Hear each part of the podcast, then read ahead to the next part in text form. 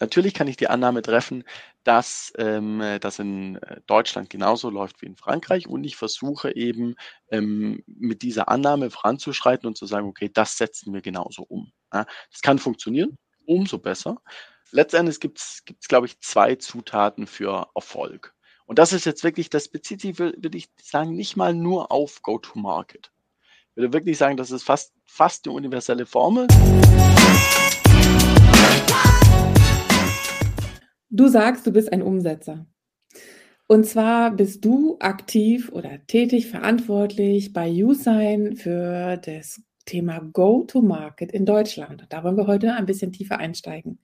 USign, erstmal für die, die das nicht kennen, ist ein französisches Start-up und in Frankreich auch schon sehr erfolgreich. Und jetzt gilt es halt, den deutschen Markt entsprechend zu erobern und das, den Erfolg hier zu verlängern. Und ähm, es geht um E-Signature, das ist das Thema. Und Dominik, deine Mission ist es, die internationale Expansion nicht nur zu managen, das kann ja fast jeder, will ich mal sagen, nein, du willst den deutschen Markt so richtig rocken und euer Go-to-Market auch wirklich zum Erfolg bringen. Genau, ja, herzlichen Dank, äh, Maike. Vielen Dank für das Intro und auch äh, danke für die Einladung in deinem Podcast. Ähm, das hast du am Anfang in diesen drei Worten ähm, schon sehr prägnant zusammengefasst, dass ich äh, mich sicherlich als Umsetzer sehe. Woran liegt das? Naja, ähm, wie du richtig beschrieben hast, äh, ist äh, Usign ein Scale-up der elektronischen Unterschriften und äh, selbst die ganze Unternehmung ist schon ein bisschen größer. Also die ganze Unternehmung zählt bereits äh, 140 Mitarbeiter. Allerdings Usign Deutschland ist wirklich noch ein Startup im Startup letzten Endes. Also wir sind nur vier Leute, ja, und ich war letzten Endes der erste Mitarbeiter dafür. Und äh, so eine Definition von einem, von einem Entrepreneur, die ich mal gelesen habe, war letzten Endes, dass man halt sagt, okay, erst wenn man eine To-Do-Liste hat und merkt, dass man von dieser To-Do-Liste wirklich nichts delegieren kann, sondern jede Aufgabe bis zum Schluss selbst erledigen muss, dann ist man letzten Endes ein Entrepreneur ja, oder ein Startupper. Und das ist in meinem Fall als erster natürlich von dem Markt ganz genau so gewesen, dass letzten Endes halt alle Aufgaben an äh, mir kleben geblieben sind und äh, da kann man wenig delegieren, da gibt es wenig zu managen, am Anfang zumindest, sondern da ist es äh, ein Job, der sehr viel Exekution erfordert und dementsprechend äh, ist die Definition, dass du sagst, ich sei ein Umsetzer, sehr treffend.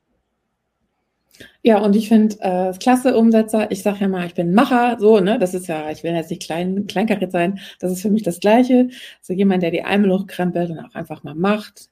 Und Go-to-Market, das ist ja ähm, das, das Thema, von dem wir jetzt gerade ähm, oder der Schwerpunkt, über den wir heute reden wollen. Und Go-to-Market ist deine Auf, ähm, Herausforderung, vor der du stehst.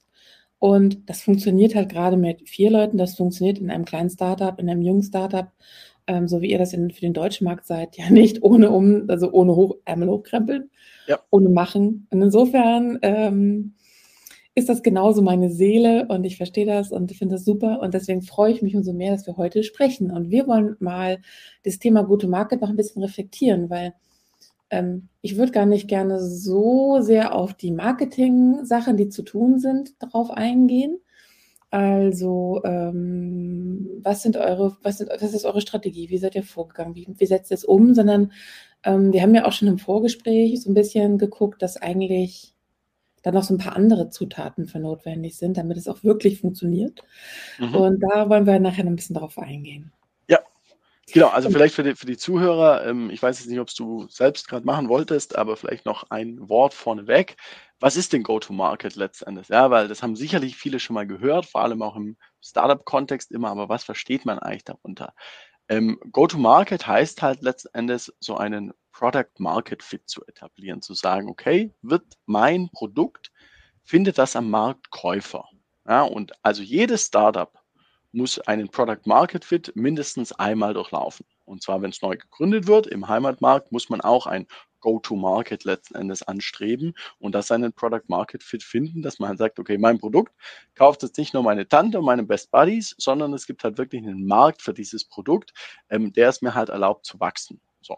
Und wenn man dann gesagt hat, ähm, jetzt ja, habe ich das in meinem Heimatmarkt geschafft, ähm, dann geht es bei den meisten Startups, weil man sagt, ja, man begnügt sich nicht mit diesem Wachstum im Heimatmarkt, sondern man versucht halt meist zu internationalisieren.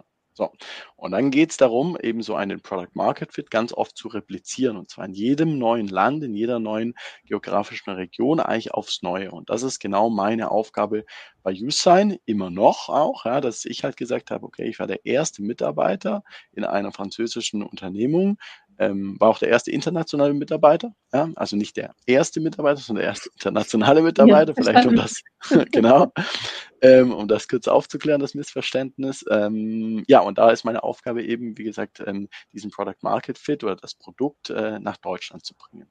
Okay, ja, super spannend. Und ähm, Klar, dass man da so, ich sag mal, die üblichen Verdächtigen hervorzieht, dass man die Google Search äh, Intents der, der User berücksichtigt, dass ihr jede Menge Paid machen müsst, klar, ne? Ja. Ja. Klar auch, dass ihr über SEO reden müsst und dass ihr eine Strategie braucht. Das sind alles Dinge, die sind jetzt für mich jetzt nicht sonderlich spektakulär, äh, spektakulär aus Sicht eines Digitalmarketers. Das erwarte ich halt. Und die Frage ist aber eigentlich viel mehr, was ist eigentlich noch das so on top, was wirklich denn auch wirklich für das Gelingen sorgt? Und du hast ja gesagt in dem Vorgespräch, dass ähm, ihr eine eher frustrierende Situation habt grundsätzlich. Das ist ja auch völlig ähm, ich will mal sagen, normal, dass eigentlich 90, vielleicht eher sogar 95 Prozent all derjenigen, die auf eurer Seite gelockt werden können, natürlich nicht kaufen, nicht Interesse haben. Interesse vielleicht schon, aber natürlich nicht zur Handlung kommen. Am Anfang. Genau, das ist ja letztendlich genau, meine Aufgabe. Genau, also ähm, ich glaube, wenn man in so einer Go-to-Market-Rolle ist ähm, oder als Country Opener, ähm, da muss man eine relativ hohe Frustrationstoleranz sicherlich mitbringen. Das liegt einfach daran, dass man halt ähm, in dem Heimatmarkt ist man vielleicht wirklich die, weiß ich, äh, am besten, als, also in der besten Situation hatte man natürlich diesen First Mover Advantage und war der Erste. Ja, aber selbst wenn man der Zweite oder Dritte war, ist man immer noch relativ weit vorne mit dabei. Ja, wenn man jetzt halt in den internationalen Markt geht, ähm, ist es meist eben nicht mal mehr Top 5, sondern da ist man halt das achte Unternehmen, das äh, den gleichen Service anbietet. Und es ist sicherlich nicht so, ähm, dass die Leute auf einen gewartet haben. Ja, man kommt dahin, ähm, man hat keine Referenzen in diesem neuen Markt, vielleicht ist das Produkt noch nicht hundertprozentig auf diesen neuen Markt ähm, letzten Endes zutreffend. Ähm, man kennt noch nicht äh, die verschiedenen äh, Punkte, wie man sich von der Konkurrenz letzten Endes unterscheidet und wo man eben seine Stärken hat. Vielleicht muss man am Pricing noch was äh, arbeiten. Es sind ganz, ganz viele Unbekannte, ähm, mit denen ich sowas starte. Und am Anfang, um dann halt so ein Product Market Fit zu etablieren, geht es eigentlich wirklich um Vertrieb. Ja, also ich muss halt gucken, dass Leute äh, mein Produkt kaufen. Das wäre das Beste natürlich. Oder zumindest, dass ich aus diesem Dialog, ja, den ich mit den potenziellen Kunden habe, also mit den Prospects, ähm, daraus zu lernen und mein Offering eben an den neuen Markt anzupassen. So. Und wenn man da diese ersten Gespräche führt, ja, das hast du ganz äh, treffend zusammengefasst, da ist es sicherlich 95 Prozent Nein, Nein, Nein. Und äh, dann ist es auch richtig, ähm, wenn man dann halt sagt, okay, man braucht eine hohe Frustrationstoleranz, ähm, weil man halt durch dieses Tal oder durch diese anfänglichen Schwierigkeiten durch muss. Und das äh, trägt halt zum Lernprozess bei, um dann halt äh, daraus zu lernen und sein Offering so umzubauen, dass man halt danach ähm, bei idealerweise, ich weiß nicht, 50 Prozent Ja ist. Das wäre schon eine ganz, ganz gute Quote. Aber auch wenn man Richtung 30 Prozent, 40 Prozent Ja hinkommt, ähm, der ganzen Opportunities, mit denen man spricht, dann ist das auch schon eigentlich äh, eine ganz gute Quote. Genau, da ist aber noch ein weiter Weg, da müsst ihr auch noch mal hin. Und ähm, lass uns da noch mal über die Extrameile, die man dafür gehen muss, um vielleicht zu 40 oder 50 Prozent hinzukommen im äh, nächsten, übernächsten Schritt. Lass uns da mal nochmal reden, was denn die extra Meile sein muss oder auch für dich, vielleicht auch schon aus deiner Erfahrung heraus, aus den letzten Monaten bei YouSign ähm, oder wo ihr noch hin wollt. Was wird die extra Meile sein, die den Erfolg bringen wird oder schon äh, eure Verbindung gebracht hat bisher? Ähm, hm, was ist genau die, also ähm, vielleicht, vielleicht erstmal ähm, extra Meile ähm, klingt für mich jetzt oder ist, ist für mich letztendlich, wie verstehe ich das erstmal vielleicht, ähm, damit wir mhm. da auch vom, vom selben sprechen, ähm, ist so ein bisschen dieses für mich ein Mindset, wo ich sage, okay, ähm, die Leute wurden vielleicht, die in meinem Team sind, auf eine gewisse äh, Rolle eingestellt, zum Beispiel Outbound Sales, zum Beispiel Inbound Sales, zum Beispiel Deal Closer, zum Beispiel Marketing, ja. Aber sie sind halt bereit, dadurch, dass wir so ein kleines Team sind, im Moment sind wir vier. Ja, wir haben jetzt äh, noch zwei weitere eingestellt, die fangen im nächsten Monat an. Ähm, dann sind wir sechs, aber letztendlich ist es trotzdem noch ein sehr kleines Team. Ja, und äh, sicherlich haben wir nicht alle Aufgaben, die anfallen, haben wir nicht eine ähm, dezidierte Ressource für. Das ist nicht ja. der Fall. So, und das verstehe ich letztendlich unter extra Meile, dass die Leute halt letztendlich bereit sind zu sagen, okay, ich mache jetzt da meinen Job, der ist Sales Outbound, aber darüber hinaus ähm, gucke ich halt auch, dass auf unserem Blog letzten Endes äh, neuer Content ähm, veröffentlicht wird. Warum? Weil wenn unser Blog gut äh, befüllt ist, dann äh, werden wir halt, das ist zwar mehr so ein Long-Term-Investment, ja, aber dann ist halt unser SEO-Ranking, also Search Engine Optimization äh, Ranking höher und dementsprechend werden wir in Zukunft mehr Leads bekommen, ja, und das macht halt für die ganze Firma dann letztendlich Sinn. Und das verstehe ich letztendlich unter Extra Mile und so ist es schon auch, dass wir halt ähm, die Leute aussuchen, beziehungsweise halt im, im, im Bewerbungsprozess schon gucken, dass die Leute, die wir einstellen, eine gewisse mentale Flexibilität mitbringen, dass sie sich halt eben nicht an dieser Jobrolle so festklammern und sagen, okay, das ist mein Job, den mache ich hier 9 till 5, ja, aber ich mache nichts darüber hinaus, weil, das muss man auch sagen, ja, ähm, ich, ich habe jetzt verschiedene und ich weiß, das ist jetzt nicht der, das, der Kern unseres Gesprächs hier, aber ich habe äh, sowohl Marketing, habe ich verschiedene Kanäle, ich habe auch im Sales verschiedene Kanäle, Inbound, Outbound. Ja, wenn ich so einen Markt starte, habe ich eine Hypothese wie das vielleicht, welcher Kanal am besten funktioniert wird, etc. pp. Und dafür stelle ich dann vielleicht jemand ein. Das ist aber Ob die Nummer, das, das, ist ja die, die, also du musst ja mit einer Annahme starten. Also mit deiner, wenn du in den Go-to-Market, wenn du das als Aufgabe hast, musst du mit der Annahme starten, dass vielleicht Sales der richtige Weg ist. Also jetzt mal, das, genau. klar, das wird irgendwo, aber ne, genau, und mit dieser Annahme hast du wahrscheinlich die ersten Tätigkeiten überhaupt erstmal äh, gestartet. Ja, also ich sag mal klar, Annahmen, ja, ähm, äh, ich hatte vorhin auch gesagt, dass äh, zwei Punkte da dazu. Ähm, zum einen sind wir, wie gesagt, ein Startup innerhalb eines Startups. Ja, also wir, wir ähm, können natürlich immer auf die Best Practices oder auf die Ressourcen der Gesamtunternehmen Usign zugreifen. Und davon ähm, ist es natürlich so, dass man sagt, okay, Annahme, ja, nehme ich natürlich erstmal an, dass es vielleicht genauso funktioniert wie in Frankreich. Warum soll ich es auch nicht annehmen? Ja, wir sind ja Vielleicht nochmal ganz kurz zum, zum Einordnen. Frankreich ist der, das Land, äh, wo Usign äh, beheimatet ist und stark ist. Das ist sozusagen der Aus, das Ausgangsland. Nur, dass wir das nochmal im Kontext haben, dass es vielleicht auch nicht Usign ist ja vielleicht nicht jedem so, so geläufig, dass wir sagen, also Frankreich ist der, der Startmarkt, mit dem ihr schon sehr erfolgreich seid. Und wir, dein, dein Go-to-Market bezieht sich jetzt auf Deutschland. Nur, dass wir das nochmal klarstellen. Genau. Dankeschön, Maike. Ähm, äh, ja, genau so ist es. Ähm, äh, und letzten Endes, ähm, sorry, jetzt habe ich die Frage vergessen. Was war die Frage nochmal? Ich habe zigtausend Sachen im Kopf, die äh, mir als Stichworte einfallen, die ich dich fragen möchte. Und ähm, aber wir waren nochmal, wir sind ausgegangen. Annahme, Annahme war das Stichwort. Ne? Genau. genau, Annahme war das Stichwort. Genau. Also natürlich kann ich die Annahme treffen, dass ähm, das in äh, Deutschland genauso läuft wie in Frankreich und ich versuche eben ähm, mit dieser Annahme voranzuschreiten und zu sagen, okay, das setzen wir genauso um. Ja, das kann funktionieren, umso besser. Das wird aber in vielen Fällen auch nicht funktionieren. So, und da brauche ich ähm, im Kopf natürlich diese gewisse Flexibilität, ja, oder halt dieses Startup-Mindset, dass ich sage, okay, jetzt testen wir einfach was anderes. Ja?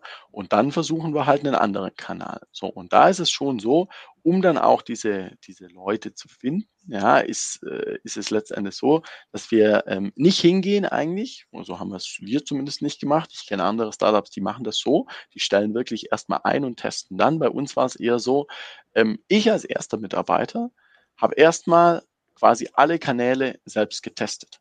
Ja, um dann halt ein Gefühl dafür, dafür zu bekommen, okay, was funktioniert eigentlich wirklich gut. Ja, und wenn man dann merkt, jetzt funktioniert was und ich schaffe es, ein Erfolgsmodell zu bauen, also einen Prozess zu etablieren, der eben wiederholbar ist, ja, dann kann ich hingehen und sagen, okay, diesen Prozess, den gieße ich jetzt in eine Job Description rein. Das heißt, du hast dann, ein Stück, Stückweise dir die Leute dazu geholt, die für die ähm, Prozesse, die, die sich da anbahnten, ereignen könnten.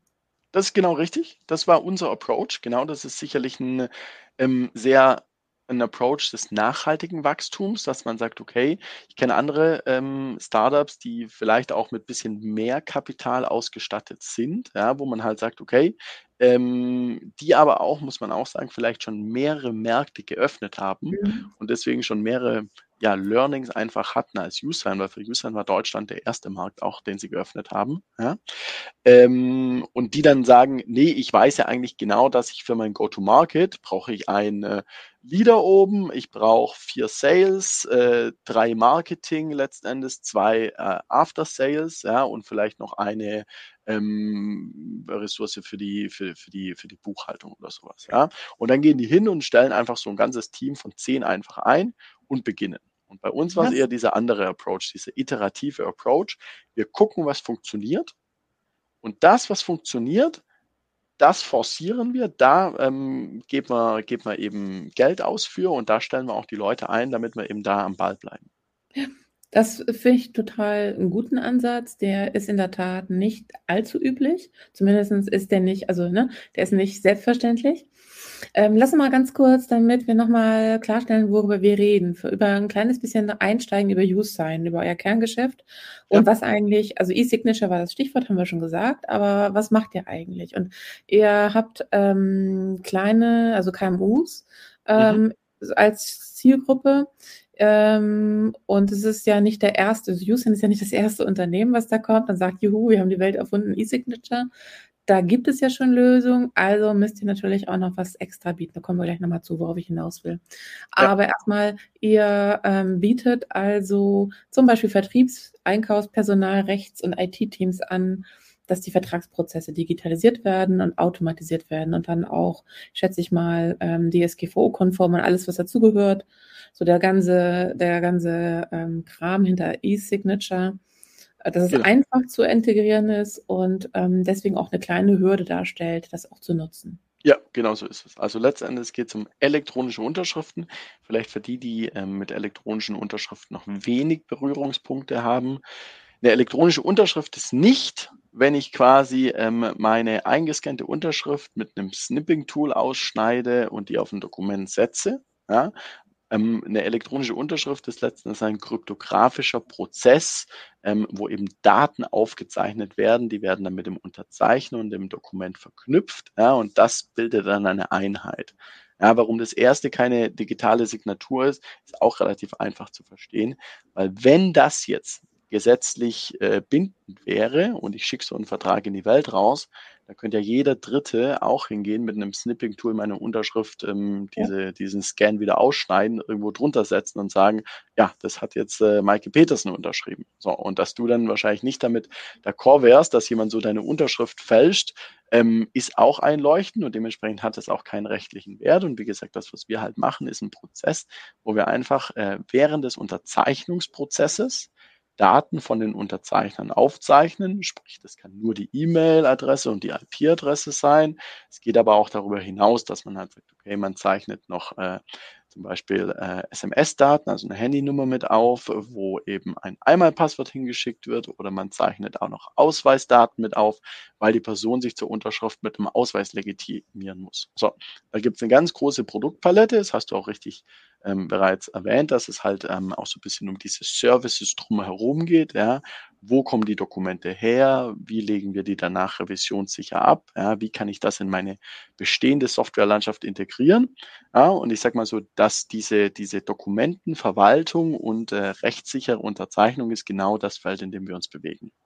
Genau, und das ist, glaube ich, aber auch ähm, vielleicht entscheidend, weil, dass man das Setting nochmal versteht. Weil ich denke, ähm, eure Buyer-Persona ist nicht ähm, der Juristler oder wer auch immer äh, aus der Rechtsabteilung, ähm, der das eigentlich sozusagen einfordert mhm. oder braucht. Euer, eure Buyer-Persona sind wahrscheinlich eher die Anwender, die von der rechtlichen Komponente wenig Ahnung haben und für die der Bereich Service aber ein ganz wichtiges Argument auch ist. 100 Prozent. Also genau so ist es wirklich. Ähm, die, die Anforderung kommt immer aus dem Business eigentlich. Die Anforderung kommt aus Vertriebsteams, die Kostenvoranschläge unterschreiben wollen, aus äh, Einkaufsteams, wo es darum geht, mit einem Vier-Augen-Prinzip irgendwelche Purchasing Orders zu unterzeichnen, aus dem HR, wo es um Arbeitsverträge geht, ja, und die wenden sich dann zum Teil an ihre Rechtsabteilung und vor allem aber auch an die IT-Abteilung und sagen, okay, kauf mir doch mal ein, eine Software da dafür. Ja, und dann ist eigentlich, muss man sagen, die meist, meistens sprechen wir entweder mit IT oder mit dem Business direkt. Genau, und deren Steckenpferd, wie du richtig gesagt hast, ist sicherlich nicht ähm, dieses Thema Recht. Ja, und dementsprechend ist es bei unserem Produkt, das ist, und das, das spielt uns aber in die Karten, muss ich sagen. Warum? Weil unser Produkt ist ein sehr reglementiertes Produkt. Ja, der Gesetzgeber sagt, eine E-Signatur in Europa hat folgende Anforderungen zu erfüllen. Sprich, die Produktfantasie ist eigentlich relativ limitiert. Ja, heißt auch, ich muss mich letzten Endes über zusätzliche Services ja, oder über mein Businessmodell differenzieren.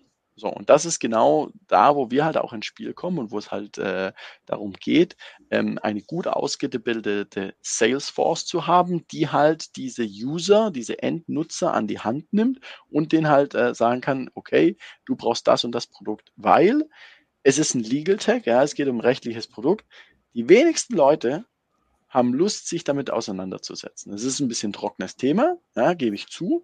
Aber das ist genau der Punkt, wo man dann halt mit, ähm, mit ich will jetzt nicht sagen, äh, nee, wenig Wissen stimmt nicht, man muss sich schon auskennen, aber man kann mit, wenn man sich ein bisschen auskennt, ja, liefert man gleich einen sehr, sehr hohen Mehrwert für den Kunden.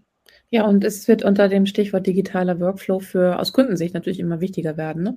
Auch wenn das ein trockenes Thema ist und eigentlich keine Lust drauf hat, aber es wird halt an Bedeutung zunehmen. Ne? Und ah, wenn ich mir vorstelle, dass, dass die Leute natürlich in Homeoffice sitzen und gar nicht ihre Stapel Papier alle da haben, ähm, wird das das Thema E-Signature auch nochmal ein Stück vorantreiben. Kann ich mir vorstellen. Aber worauf ich eigentlich hinaus will, ist, jetzt haben wir ähm, ja das Produkt verstanden und die Anforderung und da sitzt ihr jetzt mit vier Leuten und bald mit sechs Leuten, das ja trotzdem noch ein relativ kleines Team ist, als Startup in einem Startup und ihr müsst wirklich die Ärmel hochkrempeln. Das heißt, ähm, Du hast ja schon erzählt, du äh, hast Leute oder stellst Leute ein, die auch diese, diesen, dieses Mindset mitbringen, die es auch gerne wollen und machen. Also wir reden ja über Generalisten. Und ähm, ja, ja. du hast mir, was fand, das ist mir so hängen geblieben im Kopf, im Vorgespräch so ein Stichwort genannt wie das Schweizer Taschenmesser, so, so eine All-Inclusive-Funktion oder irgend sowas. Ich kenne Schweizer Taschenmesser nur ganz am Rande, aber so stelle ich mir das vor, dass du wirklich so, so solche Generalisten hast, die ja. wirklich super viel äh, einsatzfähig sind auf verschiedenen Ebenen und auch Lust haben, das zu machen. Ja, genau so ist es. Also ich glaube, die Redewendung, weiß nicht, hatte ich wahrscheinlich äh, im Deutschen einfach übernommen. Im Französischen sagt man dazu eben ein Couteau Suisse, also ein Schweizer Taschenmesser eben, wo man in so einem Schweizer Taschenmesser hat man dann drin ein großes Messer, ein kleines Messer, einen Schraubenzieher, einen Flaschenöffner etc. Und das ist genau das Profil an Menschen, die wir eben hier bei USign benötigen, weil es eben, wie ich vorhin gesagt habe, nicht nur darum geht, stumpf seine Tätigkeitsbeschreibung abzuarbeiten. Man muss und ähm, soll über den Tellerrand hinausblicken. Man soll zusätzliche Aufgaben übernehmen. Und mit Aufgaben meine ich jetzt sogar wirklich, das geht so weit, dass ich sage, okay, ich habe jemanden im Sales, aber die Person muss halt auch Aufgaben des Marketings mit übernehmen. Ja? Ähm, oder dann letztendlich äh, Aufgaben, ähm, ich sag mal, des äh, Produktmanagements oder so. Ja, das, also man bleibt wirklich nicht in seinem Silo drin, ja, und von daher ist es extrem wichtig, eben solche Generalistenprofile zu haben.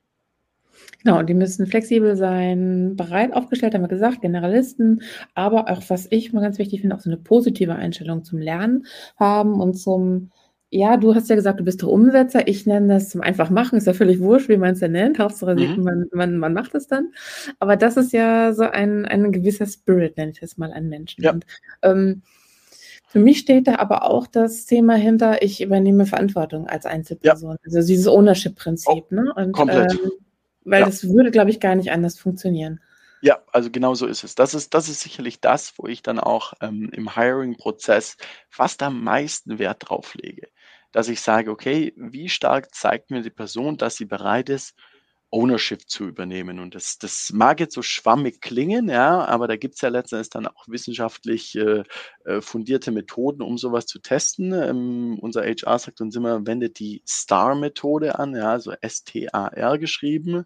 Ähm, letzten Endes sind das dann halt ähm, also STAR, ich weiß jetzt gar nicht, für was es steht, kann man sich aber nachgoogeln. Ja, letzten Endes geht es aber darum, dass man halt solche Fragen stellt, Ja, zum Beispiel, äh, liebe Kandidatin, lieber Kandidat, ähm, tell me about a time when. Also wann hast du mal zum Beispiel ähm, mit Daten gearbeitet? Ja, ähm, was war das Outcome des Ganzen? So, und wenn die Person da mir ein Beispiel nennt, wo, und dann geht es immer darum, halt nachzufragen, okay, was, was war das Outcome? Was war das Ziel? Mit wem hast du gearbeitet? Wie genau habt ihr es gemacht? Ja, also ganz, ganz viele dieser W-Fragen zu stellen, ruhig sieben bis zehn W-Fragen zu stellen, ja, um halt wirklich versuchen, in die Tiefe zu gehen. Wenn die Person nur an der Oberfläche kratzt und da eigentlich nichts antworten kann, dann weiß man, okay. Ja, dann weißt du schon, dass Person da nicht viel hintersteht, ne? Genau, da steckt nicht viel dahinter. Genau so ist es. Und wenn die Person aber, aber ist nicht auch eher die Frage, wie man das, also klar, inhaltlich, also fachlich klar, ich finde fachlich ja. ist wichtig, aber für mich ist es auch immer wichtig, also mal, wenn das Leuchten in den Augen kommt, ähm, wenn du merkst, dass da eine Leidenschaft drin ist und dass es brennt und dann wird der, die Sprache schneller, der Puls höher. Also das sind alles verschiedene Anzeichen, wo du einfach merkst, da ist jemand, der da wirklich drin aufgeht und nicht nur irgendwie so ähm, Standard runterspult und die Antworten liefert. Das hat für mich nochmal eine andere Dimension, um herauszukitzeln, welche Leute wirklich vielleicht nochmal oberste Sahne sein könnten. Ja, bin ich d'accord mit, bin ich d'accord, ähm, mit einer kleinen Einschränkung. Ähm, wir sind ein kleines Team. Ja, und wenn ich jetzt nur quasi Leute, also Ownership, ja, muss bei allen gegeben sein. Ja, aber wenn ich jetzt nur sage, okay, ähm, ich will quasi ähm, Leute, die das, was du jetzt gerade beschrieben hast, das hatte ich jetzt, mag aber auch mein, mein persönlicher Bias sein, ja, dass ich das jetzt so ein bisschen mit Extrovertiertheit in Verbindung gebracht habe. Ja. Ich bin sicherlich, würde ich mich als extrovertierten Menschen beschreiben. Wenn ich jetzt aber in meinem ganzen Team nur extrovertierte Menschen einstelle, ja, wir haben auch Kunden, die eher auf Introvertierte anspringen. Da muss man schon sagen, muss man natürlich versuchen, ein Team zu bauen, ähm, das sich ergänzt, das wirklich so ein bisschen ähm, komplementäre Stärken hat ähm, und, und das ist, das ist extrem schwierig, ja, weil man, glaube ich, natürlich als Mensch schon eine Tendenz hat zu sagen, okay, ähm, ich stelle eher Gleichgesinnte ein. Aber wie umgeht man diesen persönlichen Bias? Naja, indem man halt sagt, okay, den Interviewprozess, der muss so strukturiert sein, dass da halt ich dann zwar drin bin, aber ich bin nicht der Einzige, sondern da ist halt von HR noch jemand mit drin. Da ist äh, noch ein anderer aus der Business Unit eben mit drin. Ja, und das sind verschiedene Interviews. Dann gibt es einen Case. Und die anderen, mit denen die Interviews äh, stattfinden, das sind vielleicht mehr die Introverts letzten Endes, um nur ein Beispiel zu geben. Aber um so ein bisschen halt zu sehen, okay, ähm, welche, welche anderen oder halt um, um wirklich ohne Vorurteile dann letztendlich halt auch komplementäre Profile auswählen zu können. Da so könnten sich mal viele dran Beispiel nehmen und das auch wirklich mal so umsetzen.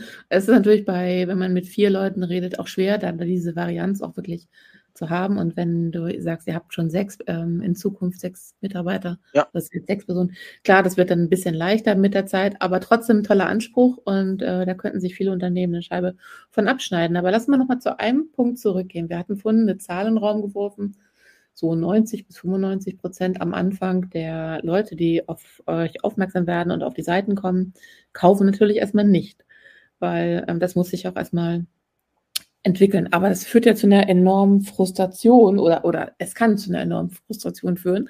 Und es ist ja auch nicht ganz einfach zu handeln. Ähm, dafür braucht man ja auch nicht nur ein dickes Fell so als einzelner Mensch, dafür muss man ja auch irgendwie untereinander wahrscheinlich mit umgehen. Ne? Du meinst es als Team? Kann ich mir vorstellen, irgendwie. Ne? Also, ihr, ihr werdet sicherlich durch Iterationen ja. darauf reagieren und dann entsprechend genau, also, also machen. Das ist, ich sag mal so, diese 95 Prozent Nein, ja, ähm, damals gab es eigentlich noch kein Team. Ja, weil wenn 95 Prozent zu dir Nein sagen, dann, ähm, äh, ja, dann, dann, dann hast du noch nicht diesen, diesen Product Market Fit gefunden, dass du sagst, äh, jetzt lohnt sich auch in Team zu investieren. Ja?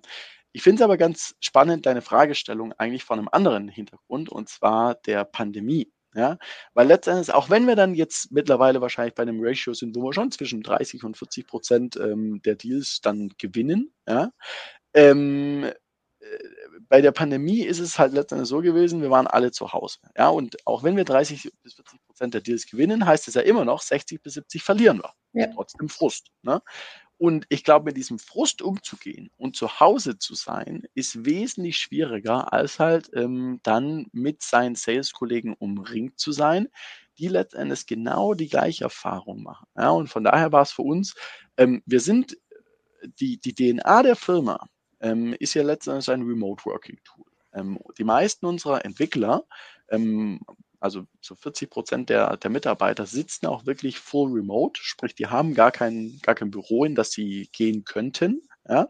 Aber ich finde es halt gerade in so einem Sales Pool schon wichtig, dass man da eine gewisse Kameradschaft und einen Team Spirit aufrechterhält, weil es halt einfach ähm, hilft. Durch diese, es gibt immer Sales, dann geht dann auch in Wellen. Ja? Es gibt immer gute Monate, dann gibt es mal schlechte Monate, beziehungsweise gute Quartale, schlechte Quartale. Und wenn man da sich halt gegenseitig unterstützen kann, mental, dann hilft das ungemein. Das kann ich mir sehr gut vorstellen. Und ähm, dieses äh, Verantwortung übernehmen, also das, das hilft gemein, ungemein, das finde ich auch super. Und ähm, jeder ist ja auch irgendwo eigenverantwortlich für sich tätig. Äh, vielleicht, wenn man sich das so räumlich vorstellt im Homeoffice, dann muss das einfach noch mehr der Fall sein. Mhm. Aber das ist doch dieses, ähm, noch, ich will nochmal auf dieses Umsetzen oder diese, dieser, dieses Mindset, was man dafür braucht, zurückkommen. Ähm, das ist meiner Meinung nach, und so habe ich das auch rausgehört bei dir, auch nochmal wirklich das i-Tüpfelchen, was den Unterschied ausmacht. Und ähm, du hast das Wort Care in unserem Vorgespräch ja. auch, da, auch dafür oder, oder in, in beschreibend dafür gen, genutzt. Ähm, das ist vielleicht ja. alles nochmal so zusammenfasst in einem, mit das, einem das glaube ich, Wort. Ja, das glaube ich wirklich, das tut's. Ähm, also ähm, letztendlich gibt's gibt's glaube ich zwei Zutaten für Erfolg. Und das ist jetzt wirklich, das bezieht sich, würde ich sagen, nicht mal nur auf Go-to-Market. Ich würde wirklich sagen, das ist fast, fast eine universelle Formel. Ich will da auch keine Credits für, ja, weil die kommt letztendlich von einem Statistikprofessor, den ich an INSEAD, ähm, meiner französischen Universität, als äh, Professor hatte. Und der hat das letztendlich immer gesagt, es kommt auf Timing und Care an. Ich gebe zwei Beispiele, damit man es besser verstehen kann. Erstmal zum Thema Timing. Ich habe jetzt die Jahreszahlen nicht ganz im Kopf, aber ich weiß, dass äh, letzten Endes ähm, äh, Steve Ballmer, der ähm, CEO damals von Microsoft, ähm, ich tippe mal so, weiß ich, 2004, hat der sich hingestellt und hat einen Tablet-PC präsentiert. So. Und ein, die Welt hat gesagt, ein Tablet-PC, ein okay. Tablet. Mhm. Ja. Und die Welt hat gesagt, was ist das? Ähm, Kenne ich nicht, brauche ich nicht. So. Vier bis zehn Jahre, vier, vier, bis sechs Jahre später hat sich Steve Jobs hingestellt, hat ein Tablet präsentiert und die Welt hat ihn als Gott gefeiert fast. Ja, und äh, seitdem ist es eigentlich so, dass äh, Apple ähm, mit ihren iPads äh, und Samsung da sicherlich äh, die, den höchsten Marktanteil haben und äh, Microsoft mit dem Surface eben wahrscheinlich äh, eher hinten ansteht. So. Und das meine ich mit Timing zum einen. Ja, und das können wir jetzt auch wieder auf Go-to-Market dann letzten Endes replizieren, dass man sagen, okay, das Timing muss auch schon richtig sein. Ja, klar bin ich ähm, am liebsten ähm, vielleicht der Erste. Man muss aber sagen, so, ähm, äh, man sieht ganz oft in der Startup-Welt, dass die Copycat, also der, der letzten Endes äh, als Zweiter am Markt aktiv ist, sogar fast noch erfolgreicher ist. Warum? Weil der kennt die Fehler des Ersten schon, ja, und kann eben sagen, die Fehler mache ich nicht. Aber alles, was der Erste richtig gemacht hat, das mache ich auch richtig. Airbnb war eine Copycat. Ja, und der andere äh, hat einfach das, das andere Unternehmen hat einfach auch schon das Thema eingeführt und so ein kleines ja. bisschen Saat gesät dafür, dass genau. Leute mal zuhören, ne? Genau, so viel, so viel zum ersten. Also wie gesagt, Timing ist extrem wichtig. Natürlich auch nicht zu spät dran sein, ja. Am besten halt nicht der Zehnte in irgendeinem Markt sein, weil dann ähm, ist der Markt halt auch schon gesättigt. Und jetzt zum zweiten zu dem Thema Care. Ja, ähm, also dass man wirklich halt mit Herzblut dahinter stehen muss. Und das schlägt so ein bisschen die, Brücke zu dem, was wir vorhin gesagt haben, ähm, im Sinne von das E-Signaturprodukt ist ein reguliertes Produkt. Ähm, uns sagt letzten Endes äh, das BSI ja, in Deutschland beziehungsweise EIDAS ja, in Europa, wie so eine E-Signatur auszusehen hat. Sprich, wir müssen uns halt wirklich über andere Faktoren, aka Service ähm, differenzieren. Und das ist halt genau das, weshalb ich auch glaube, dass wir halt Erfolg haben. Weil es gibt so, weiß nicht, äh, eine Anekdote dazu. Unsere Hauptkonkurrenz sind letztendlich amerikanische Unternehmen. Die sitzen ganz oft in Dublin und machen dann quasi Sales aus Dublin raus für Deutschland. So. Und wenn uns Leute anrufen auf unserer Sales Hotline und wir gehen da ran und antworten auf Deutsch, dann sind die komplett fasziniert. Dann sagen die so, boah, wie kann es sein? Also erstmal, hey, cool, dass da jemand rangeht. B, cool, da geht jemand ran, der spricht Deutsch. Ja, und dann sind die schon ähm, extrem fasziniert von uns, wo man so sagt, das sind ja eigentlich nur ja, die Basics fast, aber ähm, die Basics muss man halt trotzdem richtig machen. Ja, oder dann geht es um Service letzten Endes für Bestandskunden, dass man sagt, wenn ich ein Problem habe, dann gibt es halt eine Hotline, wo ich anrufen kann. So, und das ist sicherlich was, was ich dann auch in so einem, ja, äh, da gibt es ja dann im, im Markt auch für, Produ für Softwareprodukte oder eigentlich für alle Produkte, glaube ich, ja auch immer so ein, so ein Score, das ist der Net Promoter Score, wo sich dann so eine Produktzufriedenheit oder so eine ja, Kundenzufriedenheit auch ausdrückt.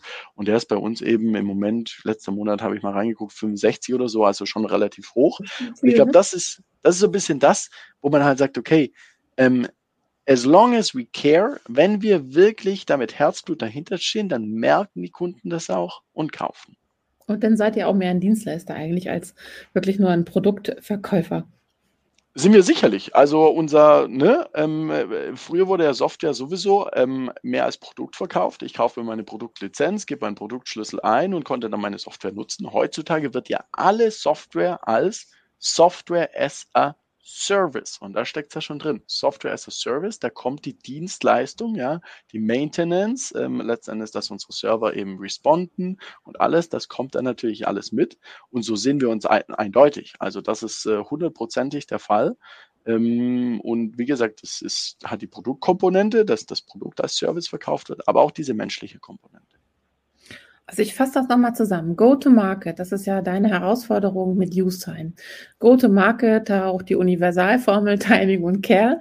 Und du sagst, wenn man sich wirklich darum kümmert, mit vollem Herzblut und dahinter steht, dann kaufen das auch letzten Endes die Kunden. Und dann wird es auch was mit dem Go-to-Market. Das ist so das Learning, was ich daraus mitnehme. Das hast du schön zusammengefasst. Sehr gut, ja. Ich wünsche dir aber auch Use sein und euer, deinem Team ganz viel Erfolg dafür. Es war super spannend, ähm, mit dir darüber zu sprechen, was euren Go-to-Market oder Go-to-Market als äh, auszeichnet und ähm, der notwendige Erfolg, der ist natürlich klar, ihr, ne, ihr seid noch nicht fertig damit, ne? aber das wird kommen und ich freue mich dann ein bisschen was von zu hören. Vielleicht können wir uns ja nochmal irgendwie austauschen über LinkedIn oder so, dass du da nochmal ähm, vielleicht mit mir in Verbindung trittst. Da würde ich mich sehr freuen, weil ich finde, es ist ein tolles Produkt. Und ähm, ich bin ja sowieso so ein Digitalfan, ne? Alles, was zu digitalisieren geht, ob es eine Unterschrift ist oder nicht, das muss man machen. Also, ja, sehr gut. Dann können wir jetzt gleich den äh, Vertrag abschließen. so, so verkauft man. Also auf einem erfolgreichen weiteren Go-to-Market ähm, viel Erfolg und sehr, sehr, sehr viel Herzblut. Dankeschön. Alles klar.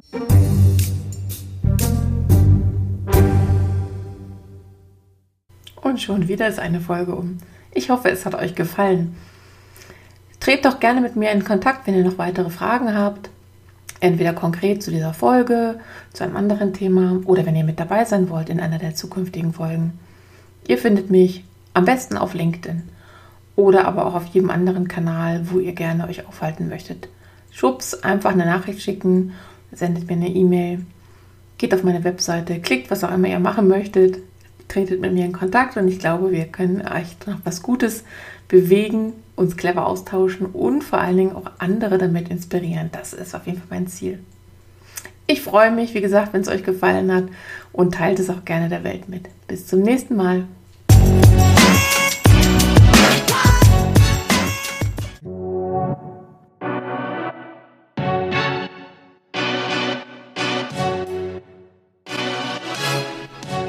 Auf LinkedIn unter Maike-Petersen-Digital. Wenn ihr etwas über die Digital Queen und die Story dahinter wissen wollt, geht auf maikepetersen.digital. Wenn ihr mein fachliches, fachliches Spektrum sehen wollt, geht auf digital-marketing-expert.de. Infos über mein Buch findet ihr unter rock-your.com digital-business.de.